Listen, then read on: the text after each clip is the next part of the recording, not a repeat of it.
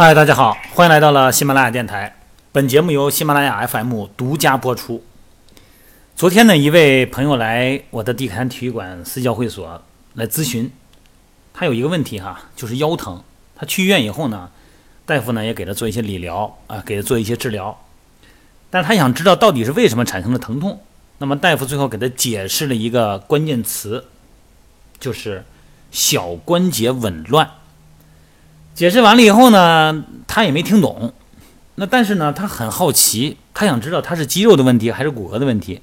大夫说了，既不是肌肉，又不是骨骼。再说一遍，小关节紊乱。那这朋友肯定就很着急啊，他想下次不会再发生类似的情况了，想怎么预防啊？哎，这溜溜达达呢就来我们这儿了。一开始是电话里聊，后来呢聊着聊着感觉哎好像能听懂，然后呢就来现场了哈。是这样的哈，就有一种腰部的损伤呢，伤完以后啊，立刻发生特别的剧烈的腰疼，往往呢，患者呢往往只能屈身侧卧，这腰啊不能挺直，不敢动，甚至于说呢，疼的时候都不敢让人碰。那这种情况下呢，一般呢会误认为是急性腰肌扭伤嘛。那他这个情况呢，就是腰椎关节的滑膜。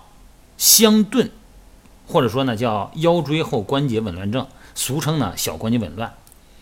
你看咱人人体的腰椎哈，在后面关节呢由上位椎骨的下关节突和下位椎骨的上关节突形成一个关节。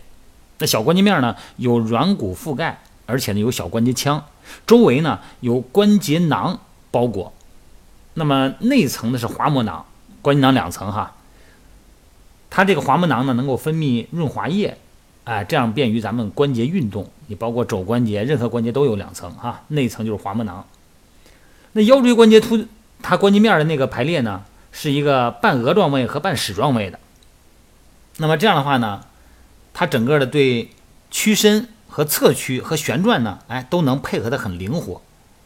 但是因为腰底部啊活动范围比较大。所以说呢，腰底后边的小关节囊呢也比较松。那这个时候，如果要腰啊突然的，就是一转身突然的闪扭啊，这种情况弯腰前屈啊或旋转的时候呢，这个小关节的间隙就变大了。大家可以脑补一下啊，咱们说个不好听的话，吃羊蝎子的时候，你看看那个关节和关节之间那些想吃吃不着的肉，那个是稳定的哈，那些呃深层的肌肉，在它们的外边呢就附有关节囊。这个关节囊的内层就是滑膜囊。你想啊，你弯腰以后，它那个关节之间的间隙就变大了，那么关节内的负压就增加了，这滑膜呢，哎，就很可能呢就进入关节的间隙里边去。如果屈伸关节滑膜呢被卡到关节的间隙里边呢，就会造成小关节的滑膜相顿，或者是关节半脱位。那么滑膜呢？可以因为关节的挤压，因为你一旦复位以后，它又就等于是对你镶进去的那个滑膜囊进行了挤压嘛，又会造成严重的损伤。那么滑膜囊呢和关节囊呢，它本身又有丰富的神经啊，它有丰富的感觉和运动神经纤维，所以说呢就会产生剧烈的疼痛，而且会产生反射性的肌痉挛。这个肌肉痉挛什么意思？就是保护，它就是保护的作用。所以说，如果你要不是尽快的解决这个相对呢，就会产生慢性的或者说是比较严重的腰疼和关节炎。一般呢，我说我就问这个朋友，我说你们这坐这出现这个问题以后，那大夫怎么给你做解决的？是不是把你提溜起来甩了甩啊？他说对，就是这个意思。呃，一般手法治疗呢，就是非常有效。这个呢，一般呢，立刻它就能出现瞬间一旦解压以后。他那个疼痛感立刻消失，就是对角反背，也就是说呢，背对背呢会把你背起来，背对背哈，你用手抱着头，他从后面呢，这个医师呢从后边提着你的肩，然后呢用患处哈抵住你的臀部，啊，用臀部抵抵住患者的患处，然后呢向前弯腰，这个你让那病人呢两个脚不就离地了吗？啊，在完全失重情况下呢。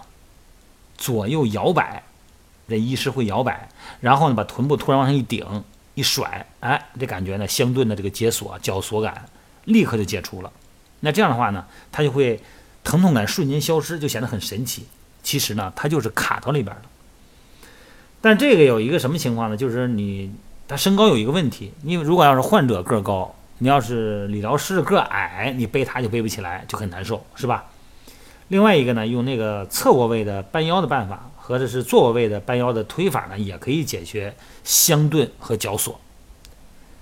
这身体呢，因为咱们看不见里边儿，有的出现症状以后啊，咱们会特别的害怕，因为一旦你想有一些位置它卡到你的神经的时候，神经受到挤压啊，卡顿以后，它那个疼痛感是相当厉害的，甚至于你都不敢让人碰，特别疼。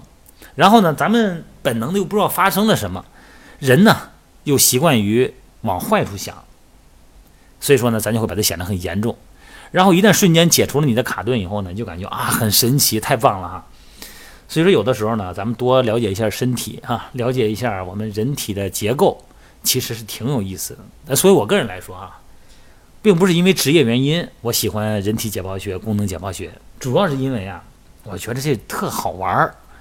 我觉得就像成年人的乐高玩具一样，哎，里里外外、层层叠叠，相互解锁、相互纠缠，感觉很有意思。那它就会让人感觉一直啊想了解它到底发生了什么，到底是什么样的力、什么样的传递，才产生了我们眼前呈现的这一切。希望大家呢也会对健身、对人体产生兴趣。这样的话，不仅呢能让咱们的身体更健康，而且呢会在快乐的状态下。进行健身，非常好哈。好了，各位，咱们就聊到这儿。希望大家十一长假以后呢，恢复到正常的工作和训练中来，继续我们的塑形之旅。